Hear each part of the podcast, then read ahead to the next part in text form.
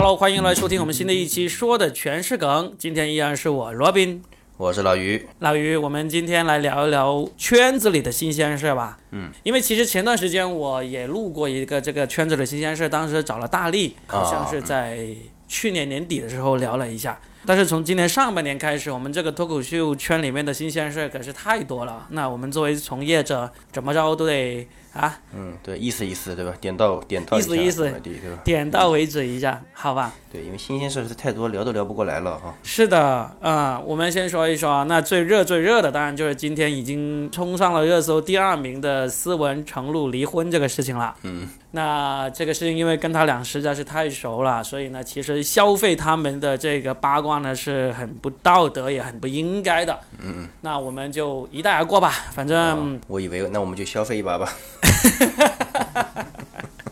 还是要点 要有点底线的哈。好吧，因为程璐、思文都是我们在二零一三年的时候在深圳创立豆瓣脱口秀的时候的创始人之一啊，元老级的人马了。当时也是二零一五年底，我们一起去上海发展的人，呃，现在看着他们终于分开了，操，我怎么会说“终于”这两个字 啊？这些好像跟你有关系一样。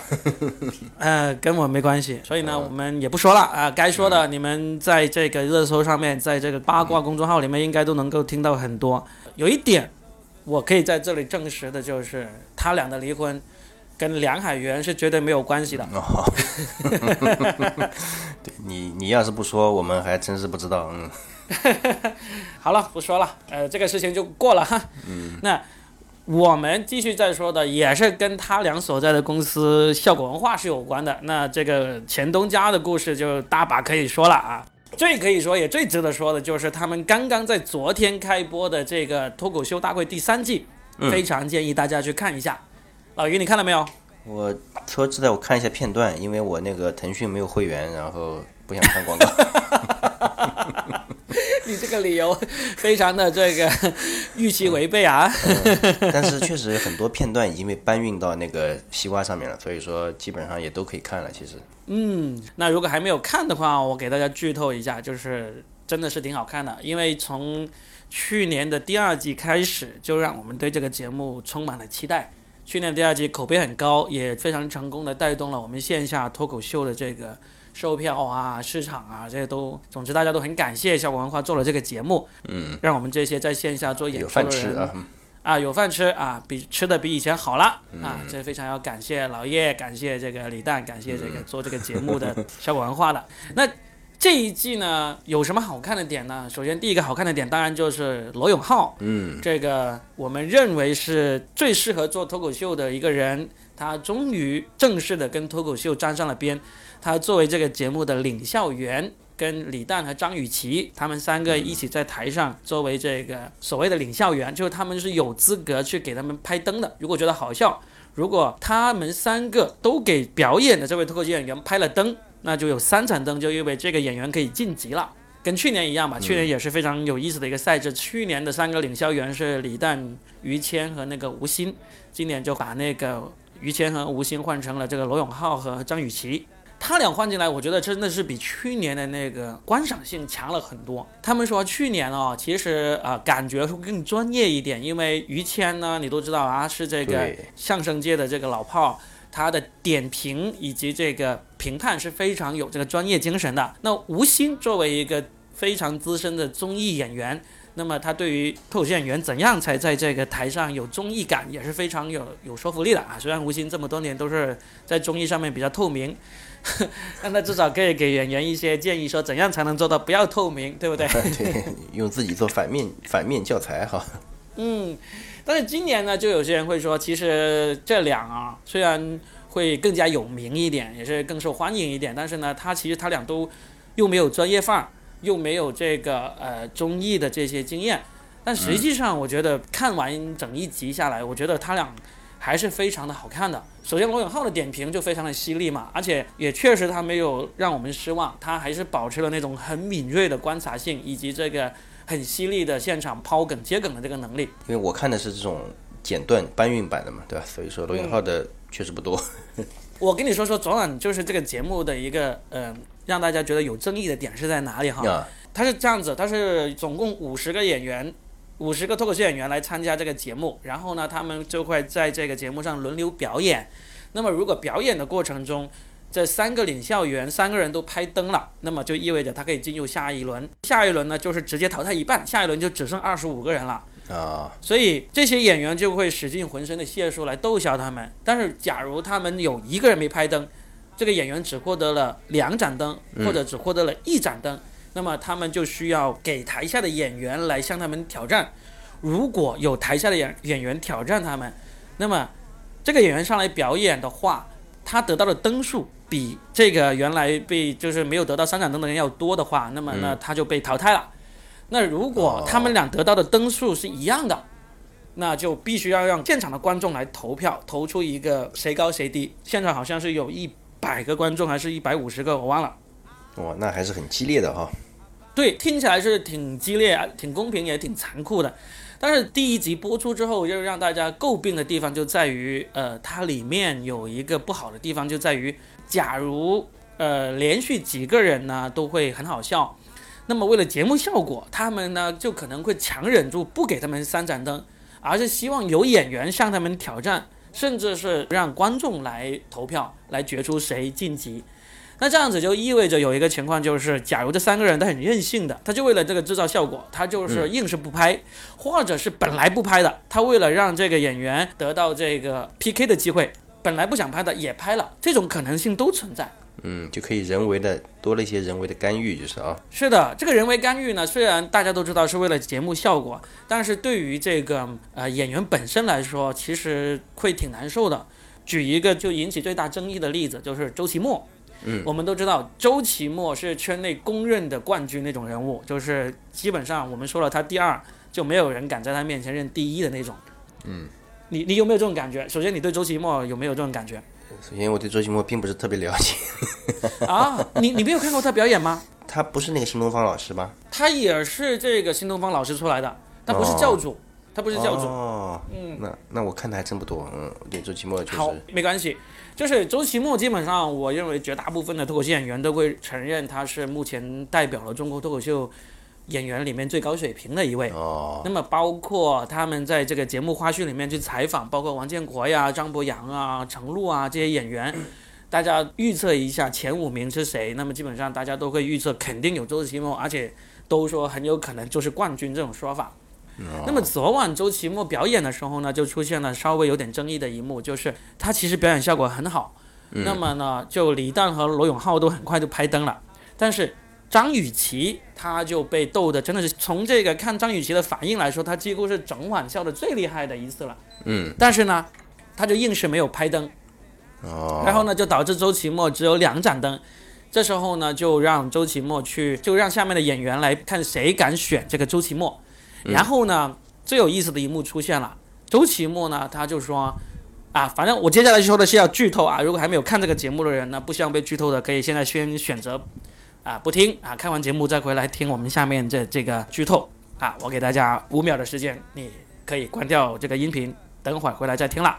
一、二、三、四、五，好。”那么周奇墨呢？这时候就说了很有意思的一个事情，他知道基本上下面可能没有人敢站起来挑战他，因为大家都知道他很厉害，也对他很尊敬。这时候他就说了一个，他说：“那我来点名好不好？是男人的就起来应战。”然后呢，他就点名了呼兰。嗯，呼兰大家都知道是去年哎效果文化新签下来的一个演员，然后呢表现相当的好，在这个吐槽大会啊。在脱口秀大会第二季啊，都表现的相当相当的不错。然后呢，去年年底他也开始了这个全国百城的这个巡演之旅，可以说是效果文化去年除了卡姆以外，呃，最耀眼的一颗星星了。啊，现在当然现在他已经变成最耀眼的那颗星星了，因为 本来最耀眼的那颗现在已经不在了啊。对。然后呢，他就点名了呼兰脱口秀大会这一次在疫情期间他们搞了一个云海选。在这个云海选里面，就包括王建国啊在内，也经常拿这个呼兰跟周奇墨在对比。包括周奇墨自己来参加这个云海选的时候，他也说了，这一次，因为周奇墨是北京单立人文化的一个合伙人，也是里面的头牌演员。那他这一次能够来参加效果文化的这个脱口秀大会，也是做出了很大的这个牺牲，商业上的牺牲，他才能来的。所以呢，他当时在这个脱口秀云海选上面也说了，他希望能够来会一会呼兰这样的一个说法。所以他这次呢，就因为被人为的制造了要嗯 PK 的这么一个局面，就因为张雨绮死活不肯拍那个灯嘛，他就点名了呼兰。然后呢，呼兰虽然被点名了，一脸震惊，但是呢，大家也知道呼兰是一个非常好胜的一个人，他也毅然接受了这个挑战，他就上去上去讲，讲完之后，呃，也是得到了两盏灯，得到两盏灯之后呢，就让观众来呃投票，最终呢，他就以微弱的优势赢了这个周奇墨，就是。但是呢，其实我看了网上一些评论，包括我自己在内，我觉得，因为你们。就因为你知道，就脱口秀嘛，现场的气氛跟我们在电视上看到的话，其实是呃有挺大的一个区别的。多多少少是有点出入的，反正是的。我有一点点怀疑啊，至少从我这么看了这么多脱口秀的角度看来，我觉得现场的气氛，这个呼兰并没有赢这个周奇墨。嗯嗯。但是最终投票投出来的话是这个那个呼兰赢了。嗯。那这时候那个罗永浩呢，就脸色有点怪怪的，因为他自己说了他是，呃更看好这个周奇墨的。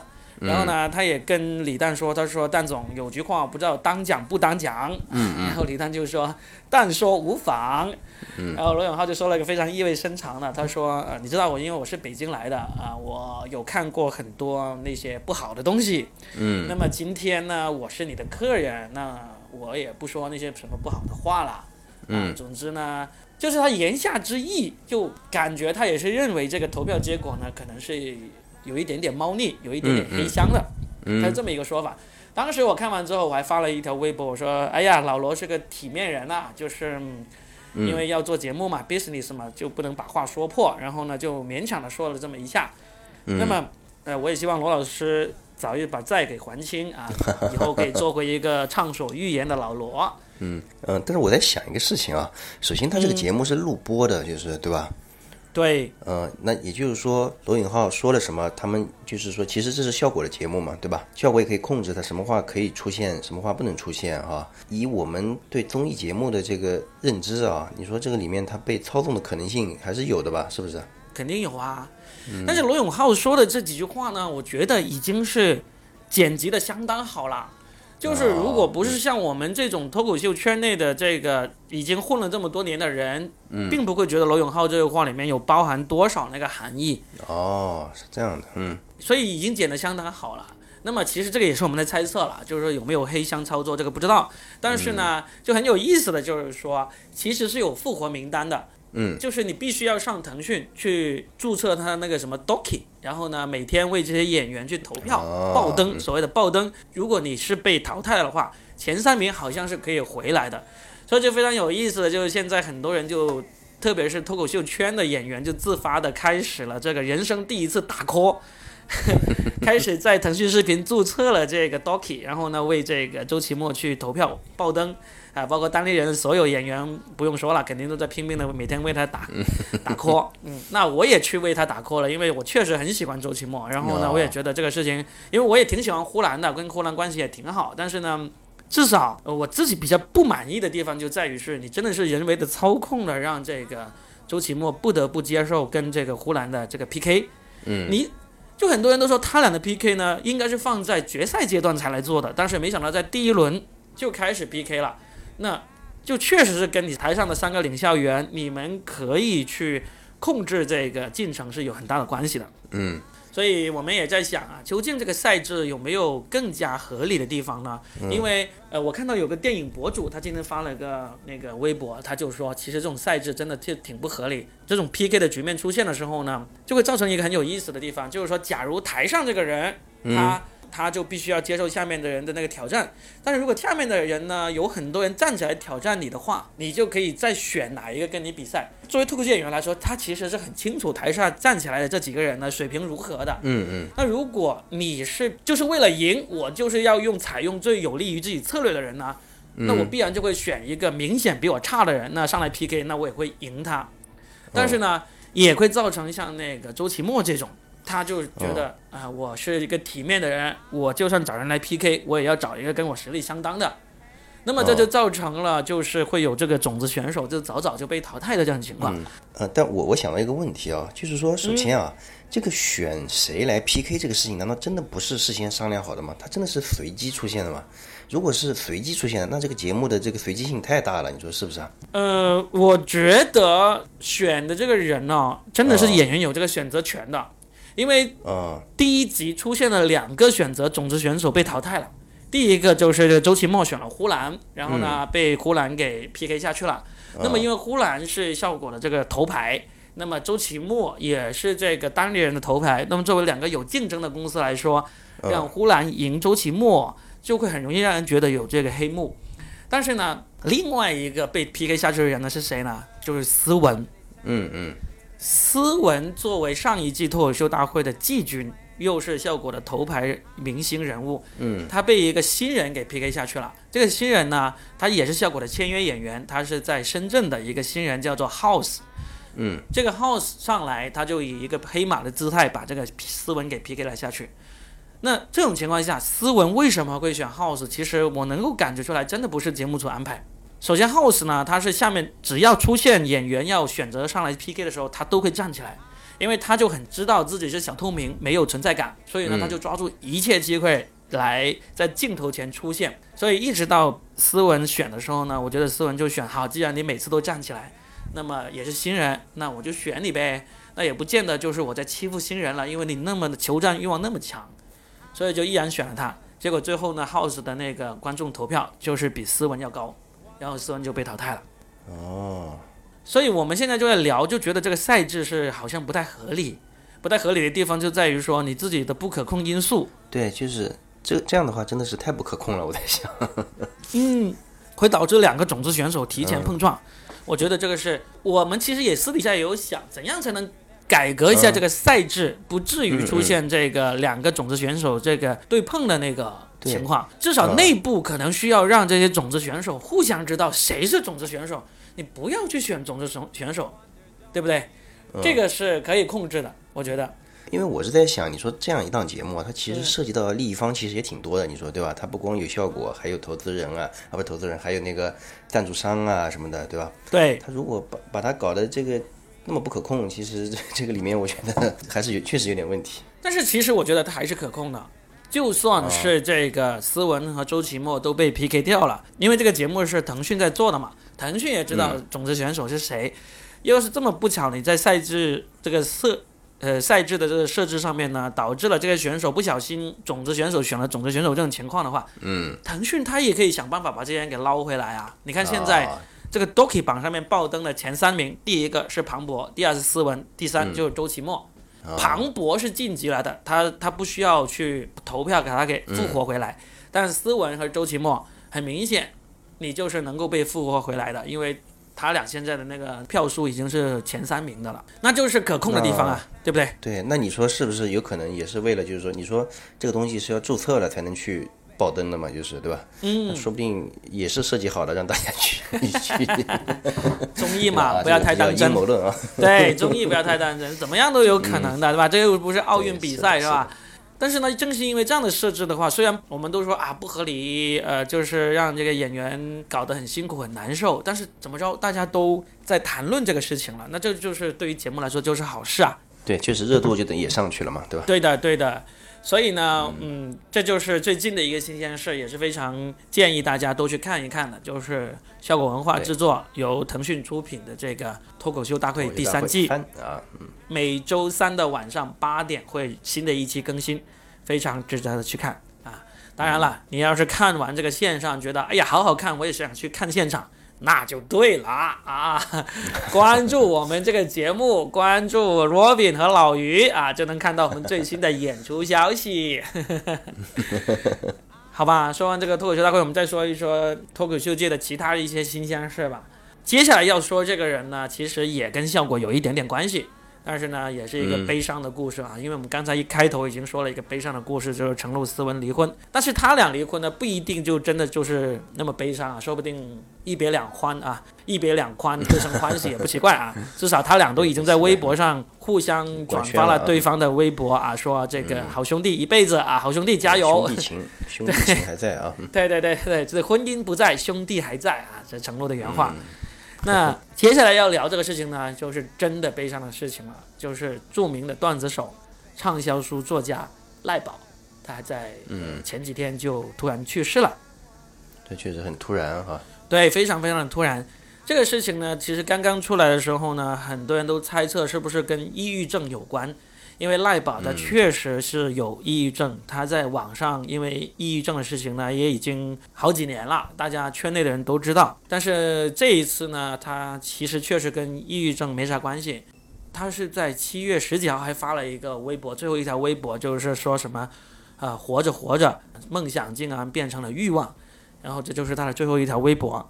然后呢，他是因为心梗发作突然去世的，跟抑郁症没有什么关系。这在脱口秀圈里面，其实也是也是头一个了，就是啊，心梗其实跟过劳是不是有关系？其实这个事情呢，我觉得好好可以聊一下，因为心梗猝死这个事情啊，其实这几年非常的常见，尤其在程序员圈子里面，经常听嘛，是吧？对，程序员圈的，或者是在那个什么地铁上班的途中，忽然在地铁站就倒下来去世的这些，其实时不时都会看到这个报道。那我自己亲身接触过最近的一件事情呢，是我老婆的一个同事，嗯，他这个是一个非常健康的一个人，也是三十出头吧，就是每周打两次羽毛球，不抽烟不喝酒，生活非常健康，而且他们公司也不是那种。哎，九九六啊，非常高强度工作那种公司，依然会因为这个心梗而猝死的。说说的我自己都感觉，我们我也是有可能了，这样就变成 是吧？节目录着录着心梗了怎么办？那我一定给你开直播啊！好，呃，很多人就在赖宝去世之后呢，也在说我要改回这个规律的作息，我不要熬夜了什么之类的。嗯，规不规律好像没关系，其实对吧？就是说，其实你为了身体好，你任何情况下你都应该不熬夜，然后呢，都应该生活规律、作息规律的。但是呢，并不代表你生活规律、作息规律就一定不会得这个心梗。因为这次赖宝去世的事件呢，我也看了很多科普的文章，也会知道，这种事情就是跟你的身体状况有关，跟你的心脏、跟你的心血管有关的。如果你自己心脏、心血管出现了各种各样的毛病、各种各样的征兆，你不知道，不及早的去处理。那不管你的呃生活作息多么规律，你的生活习惯多么健康，都有可能会遭遇这种不幸的事情。这就是想要破除的一个谣言，并不是说我们这些三更半夜熬夜写稿子啊，三更半夜敲代码呀，然后呢喝酒啊、抽烟啊、不怎么运动的人就是该死，就是该早点死，并不是这样子。真正会让自己身体受不了的，就是身体已经有这种状况了，但是你不知道，你不去处理。这才是最大的这个原因，啊，但那我感觉就是你刚刚说的那些行为，有可能会提高它的概率，就是对吧？提高这个猝死的概率是吧？心梗猝死的概率是吧？对对，肯定会提高，肯定会提高。就是如果你假如你本来这个心脏和心血管就不够好，你还熬夜、还抽烟、还这个生活不规律，那么这个概率肯定是大大提高的。但是如果你的心脏、你心血管很好啊，你抽烟喝酒。纹身、烫头啊，这些都是你的个人选择啊。呃，也不是太担心，反正就是你个人选择嘛。所以呢，我们也不是医学专家，我们也不能说什么太多很现实的。是不管怎么着，我们都希望大家是呃好好爱惜自己啊，要多听听脱口秀啊什么的这些东西，你经常开心肯定是不会错的，对吧？对的，就是生活规律，开开心心，多听点说的全是梗，这是一定没错的。对对对，嗯。但是赖宝这个事情呢，确实在圈内掀起了大家一种怀念之风吧，就是觉得要好好爱惜自己，这是真的需要的。赖宝这个人可以顺便跟大家说一下，就是说实在的啊，就是我我也好久没有想到这个名字了。当时好像还在八零后脱口秀的时候，经常听王建国讲起，呃，不是王建国，听那个王自健提到这个名字啊。对。今晚八零后脱口秀这个节目是在二零一二年开播的，就当时《王自健者》里面经常提到的三个人：赖宝、建国、蛋蛋，而且那时候往往是先提赖宝的，因为在那时候最红的是赖宝，他那时候就已经出书了，他写过这个畅销书，然后同时那时候也已经是网上这个著名的段子手，比这个建国和那个李诞是要著名的。李诞那时候还叫蛋蛋，不叫李诞。嗯，那当时大概是从二零一四年下半年开始吧，就赖宝就逐渐淡出了这个三人组。就是他当时我听到的消息是说，嗯、当时赖宝是希望能够把今晚八零后脱口秀这个节目的内容创作的整一个业务给承包下来，但是节目组呢哦就不太同意他这个做法，然后呢他也觉得这样子就没啥意思，他就慢慢慢慢淡出了这个组合，就只剩下了这个李诞和王建国一直作为这个节目的全职写手在里面工作。那之后，赖宝就算是他后来有做各种各样的呃继续写作呀、编话剧啊，什么都有，呃，也去上了一些综艺，呃，包括好像鲁豫都有采访过他。哦，是吧？对，但确实那个时候也不太听到这个名字了，确实啊。就是你如果没有一档自己的节目经常出现的话，确实是没那么容易起来的。你包括王自健啊，他在二零一七年结束了这个今晚八零后脱口秀之后，他也比较少被大家给提起来了，对吧？嗯？是的，是的。你作为现在要被大家经常提起来，就是你必须有这个能够让大家记住的作品出来。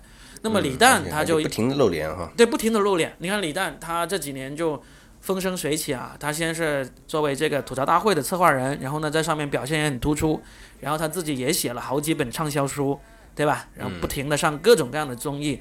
就是我记得效果文化的老大叶峰在二零一七年的时候发了一条朋友圈，他说：“真是有生之年，我真的没有想到我在几乎任何一个综艺里面都能够看到李诞，所以真的是一七一八年，真是李诞的当红之年。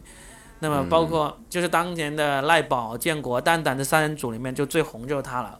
那建国也是，就是被大家提起的这个频率是比赖宝要高很多，但是也是远远比不上这个李诞的这个发展。而且赖宝他其实在微博上让大家时不时记起来，也跟他这个有时候会这个呃抑郁症发作，他会在上面说一些比较厌世、比较对这个生活比较绝望的一些话，就时不时发完又删掉，发完又删掉这样子，所以大哦家还会有印象。那确实抑郁其实对心脏可能也不好啊，呃，人还是要开心一点比较好。呃这个就很难说，因为抑郁这个事情呢，不是嗯你能控制的，不是说你不开心就一定会得抑郁，有时候你没得选，就是对不对，你没得。选的，是抑郁找上你，不是你找上抑郁，所以这个是没得说。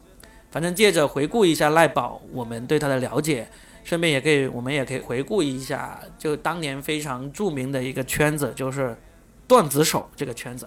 呃，老于你自己接触到段子手大概是什么时候的事情？呃，我具体时间我回忆不起来了，可能就是刚开始做脱口秀一段时间之后，对吧？然后到网上去看看段子，是不是？找找看哦你是先开始做脱口秀，然后呢才接触到段子手这个圈层的，对是吧？对，我以前根本不知道段子手，嗯，啊，我跟你刚好相反，我是在二零一二年的时候开始玩微博，注册了微博，然后就看到一些很红的段子手，就当时就很羡慕他们，就觉得哎呀这帮人好有趣啊，哦我好想融入这个圈子。当时我想一想哈，就是我印象中，反正我记得起来的几个著名的段子手，后来都跟他们有过一定的这个交集的。我嗯第一个想起来的就是那个尹教授，哦，尹教授，嗯，对，尹教授在二零一一年、一二年的时候开始玩这个呃微博。那他当嗯刚刚开始的时候，他还在一个保险公司里面当后勤，就是不需要去跑业务的那种保险公司人员。嗯嗯，他就在网上写段子，但是那时候呢，他的段子还不是太有人去接受。但是他后来我就也关注他了，发现他是在深圳的，所以在二零一二年，呃，我们开始玩脱口秀的时候呢，我就主动的私信给他，我就是说那个我们在深圳是一个脱口秀组织，我们有一帮人在线下玩脱口秀，你要不要来玩一下啊？因为段子手转型为这个脱口秀演员，感觉是天经地义的一个事情。那么对，嗯尹教授当时也是欣然答应，然后就来了。当时还我还私信了另外一个很著名的段子手，就是叫做售楼先生。那这个人后来就嗯创立了一个非常著名的这个营销公司，叫做那个楼市。当时售楼先生他不太有兴趣，他还问尹教授说：“哎呀，去线下玩这些有意思吗？”尹教授就当时就是说：“哎呀，线下有一帮人玩一玩也挺好的，在网上始终是大家都不见面，那线下如果都是同一种人呢，多多有意思啊！”所以尹教授当时也去跟我们一起玩脱口秀，大概玩了一年半，后来他就彻底不玩了，因为他自己当时给出来的一个意见就是觉得这个上舞台去表演，呃，太让他焦虑了。他每次上舞台之前都会焦虑的前一天晚上睡不着觉，他就觉得么厉害，嗯，对，他就觉得这种事情呢，妈的又不赚钱啊，还有那么焦虑，何苦呢？嗯，他就毅然退出，就全心全意的来在网上当他的段子手。然后呢，嗯，也确实他成功了，他成为了银教授，可能是迄今为止一个从当年当段子手到现在还是在当段子手，而且一直没有变过，一直成功的一个人。因为当年很多当红的段子手后来都逐渐的淡出了。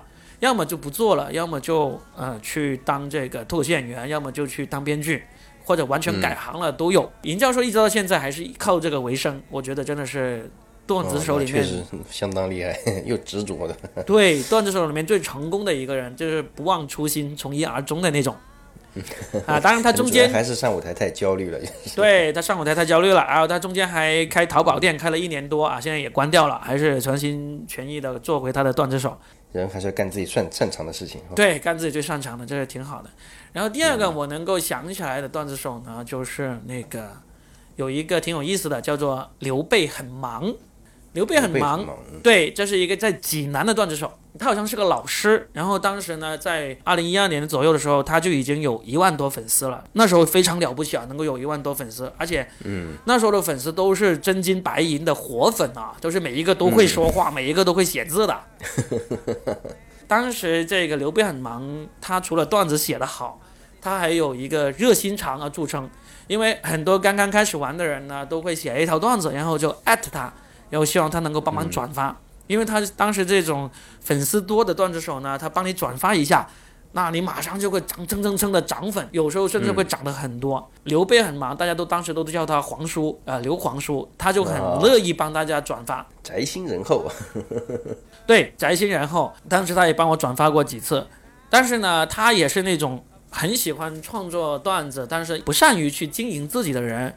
因为当时段子手在二零一四年左右，他们就发现了一个新的赚钱的方法，就是他们开始抱团，就是啊，你转发我的，我转发你的，然后呢，或者是成立公司，一个公司之内，或者会签约，签约了之后，就是大家一起抱团来转发。这个其实最早的矩阵的雏形啊。对，那时候还出现一种新的微博上的玩法，叫做哈哈党，就是我不管你发什么鬼东西，我都会哈哈哈哈哈的给你转发。就是这种哈哈党风气盛行的时候呢，就造就了很多，到现在为止还是挺受欢迎的。就是包括什么呃回忆专用小马甲这些，他们不是真正的段子手，他们不会写段子，但是呢，他们会写这种日常啊，包括猫猫狗狗啊，呃个人生活琐事都写的挺有趣的这么一种做法。他们也通过这种哈哈党式的抱团转发，就变成了非常大的那个大 V，变成了这个营销号。所以当时这个刘备很忙，他就没有呃赶上这一波热度，他就没有抱团，就所以呢，他的粉丝一直时至今日，他依然是停留在跟当年差不多，好像还是只有一万多的粉丝。但是刘刘备很忙，他依然是活得相当好的一个段子手，因为呢，他很快也转型到了是专门去做幕后写段子，给各种各样的电视节目来写段子，包括后来给这个今晚八零后投稿。在二零一六年，我接手这个今晚八零后脱口秀这个携手统筹这个职位之后呢，我当时才把他拉进来给这个今晚八零后脱口秀这个节目写稿。他很快就变成了这个节目拿到稿费最高的写手，因为他写的稿子那么适合电视节目，所以呢，也导致他在很多很多的节目里面，他也写的相当好。我不知道其他那些转型的段子手最后活得究竟有多好啊，但是肯定不是每一个人都能够活得像尹教授那样子的。那刘备很忙的时候，他因为他一直在济南嘛，他没有离开济南，他经常调侃自己说是在一个五线的城市，拿着这个一线城市的那个最高工资，不是最高工资吧，拿着一线城市的这个非常高的工资那种生活，所以在那边生活的是相当的真的像皇叔一样啊。对对对，真的是刘皇叔一样，生活的相当过瘾的。那还有一个我能够想起来了，就是叫做李亚有鸭梨。哦，啊，李亚有鸭梨呢，他也是一个段子手，写段子也不错，但是他后来呢就很快转型，成立了公司。当时他们成立了公司呢，叫做鼓山影视。这个公司呢就集结了一批段子手，什么正宗好鱼头啊，呃，还有小卖店店长啊，这些都呃集结在这个公司里面。他们甚至把尹教授给签了下来。把尹教授从深圳弄到北京去生活了一段时间，那真不容易。就是一直到现在也是一个活得不错的公司。他们做这种自己也出品过节目，但是就不太红了。但是呢，也给很多节目做幕后，呃，当编剧，自己也做营销、做广告这样子。鼓山文化那个时候听听到这个名字还挺多的哈。哎，但是它跟鼓山文化有点不一样。鼓山文化是一个不是一个公司，鼓山文化是一个更大的段子手公司，他们做这种内容啊、营销这一块做得更大。但是呢，他就没有像鼓山影视那样子去出品节目，因为鼓山影视还是更想去做真正的节目啊、喜剧啊。短剧啊，甚至是那个长剧，他们都有涉足，都有想去做的。但鼓山文化就是，就像跟我刚才说到的这个楼市风潮一样子，他们这把精力都放在真正赚钱的那个营销上面去。哦，在营销上面，而不是段子上面。对的。呃，李亚他其实还有一个兄弟叫做那个李锐，他俩其实挺出名的，因为李锐他的网名叫做健身葡萄。哦，健身葡萄我听说了，嗯，我想对健身葡萄呢，当时是比呃李亚、比尹教授、比郑总好、鱼头这些人都要知名的段子手。嗯，他在安徽，然后呢也是有一份那个全职工作的，但是业余就在网上当段子手。健身葡萄他有一个比较著名的事件，就是当时在二零一三年的时候，一三是一四的时候，一四年他就牵头来向这个郭德纲去开火。嗯，因为郭德纲当时是抄袭了很多网上的段子，就做了一期新的那个相声内容，叫做《屌丝青年》，里面就大量的用了段子手的那个段子，其中里面就用到了不少健身葡萄的段子。健身葡萄当时就联合了一批段子手向这个郭德纲去维权。嗯，那么这个事件里面呢，王自健也掺和进来了，因为当时虽然好像没有直接抄这个王自健的段子，但是呢，嗯嗯，呃，这些段子手里面有很多人是给今晚八零后脱口秀这个节目供稿的，哦，嗯，所以王自健也是出于这个为段子手维权那样一个目的嘛，也是那也挺不容易的啊，因为王自健也是从相声圈出来的，对吧？是的，而且他是很尊敬郭德纲的，他早年是把郭德纲当做这个真的是偶像这样子来崇拜的。但是那次事件，他就真的是看不过眼，就觉得这种抄袭的这个风气实在太不应该了，所以他也他先是段子手集体向这个郭德纲发难，然后呢，王自健就中途加入进来，就是有点大义灭亲的感觉，我觉得。对，有点铁肩担道义那种感觉，虽然也被很多人在嘲讽他蹭热度，再通过来去围剿郭德纲来增加自己的知名度。但是不管怎么样，人动机是无罪的，就看你的行为，对不对？但当时他的行为至少是，因为今晚八零后脱口秀真的是开创了国内用钱来买原创段子这么一个先河，而且给出来的钱是市场上最高的。一直到这个节目结束的时候，大家都是市场上给这个段子手、给这个喜剧写手最高稿酬的这么一个节目，所以是相当相当值得尊敬的。对，是的。所以当健身葡萄，他就是呃，因为向郭德纲去维权，也是在圈内火了一把。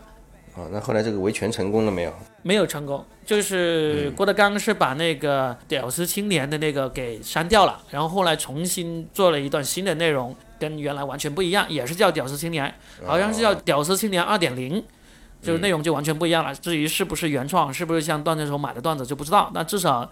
屌丝青年二点零是没有人跑出来说他抄袭了，嗯，那也算是成功了，其实啊，嗯，没有成功吧，只是让你删掉了，但是你该道歉的也没有道歉，该给钱的也没有给钱，对吧？你完全满足了诉求，肯定也难嘛，对吧？那至少还取得了一些阶段性的成就。你说的这个取得一点阶段性的成就，有一点点意思的就是后来郭德纲跟江苏卫视做了一档节目，叫做《郭德秀》，嗯，就请了很多段子手给他们写内容。其中就包括这个健身葡萄。不打不相识啊，也包括我啊，包括我们豆瓣的一些人给他写的那个内容，但是就我们就想，当时其实也一直在猜测，究竟郭老他知不知道这些段子手当年向他维过权啊？因为当时我们给他写的时候，其实也没有直接接触到他，就是写完之后就交给节目组，然后节目组呢在各种修改、修改、修改之后再交到那个郭德纲那个手上。嗯，所以呢，他知不知道我们呃，这个真的就是无从考究了。迷了啊！听到我们这个节目也可以在下面。评论一下，说说当年是怎么想的。郭老师评论一下，不然呢？你以为我为什么会找你们来给我当写手啊？当然，郭老师那个节目也不太成功啊、也在节目里面，因为他也是想要转型讲一讲脱口秀嘛，但是没有成功，嗯也被王自健在今晚八零后脱口秀里面做了几期节目，好好的嘲讽了一把，消费了一下，对，消费了也算是郭老师的一个污点之一了吧，嗯，但确实也是为脱口秀做出了贡献。不太想提起的一个往事，估计是。一直到现在为止，好像感觉我们当年那种在微博上每天写原创段子，然后呢，希望粉丝来评论、转发，然后获得这个知名度的做法，现在其实已经很少、很少、很少了。现在都转战抖音去了，大家每天在抖音上发视频来，希望粉丝点赞转发了。对的，我现在想一想，还是有几个人保持了当年这种 old school 的，就是几乎每天都还在微博上写段子，然后呢，不管好不好笑，不管有没有人捧场，他就把这个微博当做一个记录自己创作过程的这么一个工具。嗯，这其实是我相当相当提倡的一个做法。那个是真爱了啊！不单只是真爱，因为我觉得你作为这个想要当喜剧写手的人，你必须是每天不停的创作的。当然是你创作了之后呢，你放到哪里呢？放到微博是最好的，因为第一个，你放到上面呢都是给陌生人看，那你写的好的话，陌生人是会过来的，会有陌生人过来的。嗯。然后呢，他们也能够看到他们的那个评价，就是很有可能就被别人抄袭抄走了。但是不管怎么说。普通人抄走的话，你没有什么好维权的。那如果是呃这个大 V 啊、节目啊、啊这些抄走的话，你还是可以去维权。对，你可以去维权。这第一个，因为你在微博上发表了，就意味着上面有时间戳，啊，你是最早写这条段子的人，而且你被人抄的多，也就证明你的水平越来越高。对。所以呢，这是我非常非常提倡的。如果你想要当段子手，想要当这个喜剧写手，你就应该。每天在微博上不断的这个创作，那钓鱼一样，等着别人来抄你。对啊，你可以当做钓鱼，也可以当做自己的一个记录，因为微博上面也有这种所谓的微博书，你可以每年给自己把你的微博全部做成一本书来给打印出来，多年以后你也可以回看一下。对啊，我像我这样子，我也几乎每年会会给自己打一本微博书，把我这一年在微博上面写过的段子啊。呃，记录过的事情用这个印刷 hard copy 的形式给保留下来，这个挺好的，真的是挺有意义的。所以最后我想说一说，就是一直保持这种 old school 做法的人呢。有几个我们可以值得提一提，也希望大家听到这个节目的人呢，也会去关注一下啊。当然，首先第一个就是我了啊，洛宾 罗宾，我隔三差五呢还是会在微博上写段子的，可以去关注一下啊。老于，你有继续在写吗？没有了，没有了，不要关注是吧？啊，大家也可以去关注啊。老于叫做执着的大马勺啊。然后呢，真正真真真正正每天都在不停的写的有，我想提三个人。第一个，当然银教授还在每天不停的写，首当其冲，他真的是非常的 old school，而且创作能力也是非常的强。但是我更加想要给大家推荐的是一个我们的老朋友小猪，嗯，小猪真，他真的是每天至少在微博上写个十条八条啊，这么多啊？对他不管好不好笑。但是基本上你能够看出来，他这个每一条里面都是有梗的，不管这个梗是不是大梗，还是小梗，还是破梗，他想到了他就会写上去。小猪的微博名字叫做魔都十三郎啊，魔都就是上海那个魔都了，魔鬼的魔啊，这个都城的都十三郎，他的那个微博真的很值得去看。如果你喜欢看段子的话，非常建议你们关注一下小猪这个魔都十三郎这个微博。小猪现在呢也是效果文化的主力编剧啊，大家可以看这个脱口秀大会第三季就能看到他的名字也在里面啊，就叫小猪。然后呢？他也是一个非常非常高产的这个脱口秀演员，各位听到的话，有机会也去线下看一看小猪的演出。他在上海几乎每个周末都有演出，可以去看一下。最后一个我要想要提的这个段子手，也是在每天不停的写的，就是牙签啊，我们都很熟悉的牙签一个朋友。牙签的微博叫做脱口秀牙签啊，就是呃这个基本上不会搞错这个名字，可以去关注他。他也是每天都在微博上面写，不停的写那个新段子。牙签还很有意思，对牙签的故事非常有意思。他是这样子，牙签是个九零后，刚好是九零年的。他是我们当时二零一三年在深圳做豆瓣脱口秀的时候，刚刚开始他就加入，也是我们的创始人之一，是元老之一。嗯。然后呢，等到了二零一五年底，就是我、程璐、思文、梁海源，我们四个人都首先先去了上海，去了效果文化之后，大概过了半年，我们又找了一批人，从豆瓣脱口秀里面找了一批人来到了上海，其中里面就包括牙签，还有张博洋，还有子龙，还有这个琼晓峰，这四个人也加入了效果文化。当时牙签刚刚到上海的时候呢，他也是经常在这个上海到处演出嘛。我跟他说过一句话，我说牙签你要好好努力，你一定会比我先红的。嗯，牙签当时还非常怀疑我这句话，因为当时我在跟他说这句话之前呢，我也对思文说过类似的话，就是说我说我们豆瓣过去的这帮人里面，我最看好的就是思文和牙签。嗯，然后呢，牙签还傻乎乎的跑去跟这个思文问，他说啊，他说思文，罗炳说咱俩是豆瓣脱口秀里面最先会红的，哦，我觉得他眼光很有问题耶。然后思文就给他一个大白眼，说：“我觉得他看你的眼光有问题，看我的眼光还挺好的。”嗯，但是最终呢，为什么斯文红了，牙签没有红呢？是因为牙签的身体出了点问题，因为他当时是在二零一六年的那个五月份的时候去到那个上海的，当时我们就做了这个脱口秀大会的周杰啊那一期，然后呢就不是刚刚上架之后呢就被下架了嘛，当时是拍了四期。吐槽大会，吐槽大会，嗯，吐槽对吐槽大会。啊、我刚才说了脱说成了脱口秀大会是吧？嗯。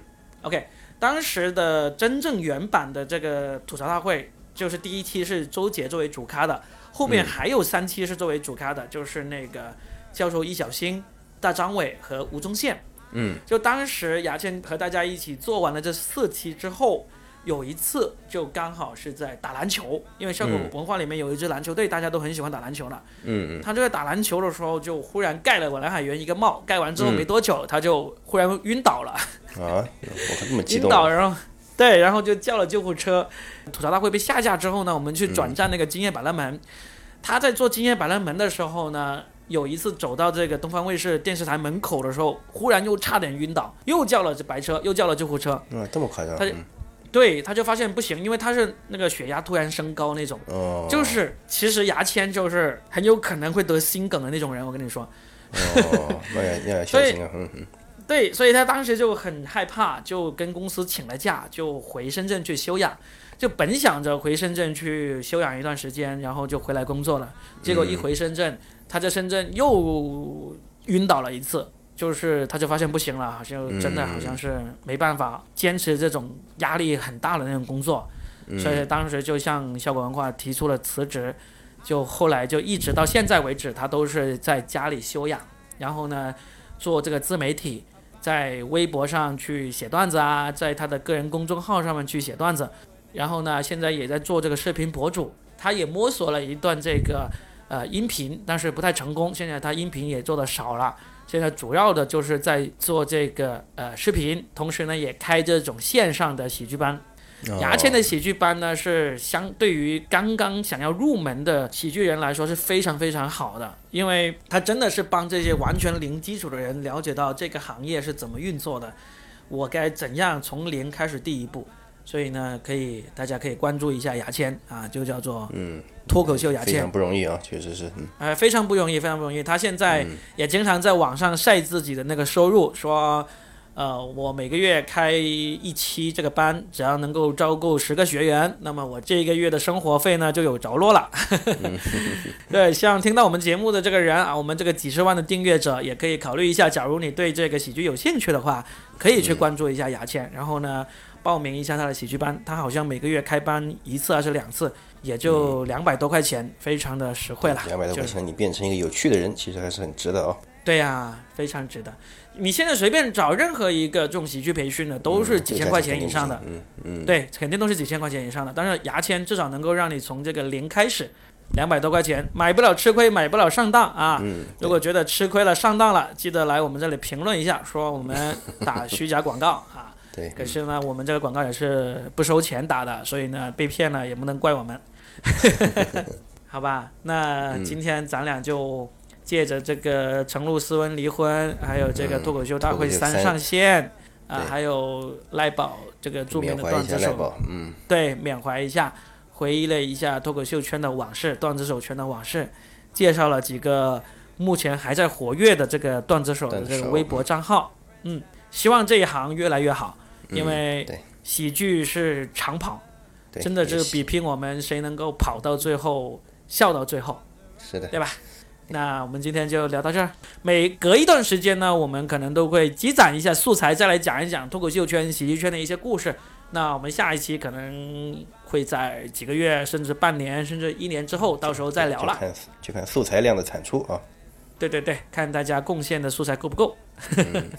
好，那我们下期见，哎，下期再见，拜拜。拜拜。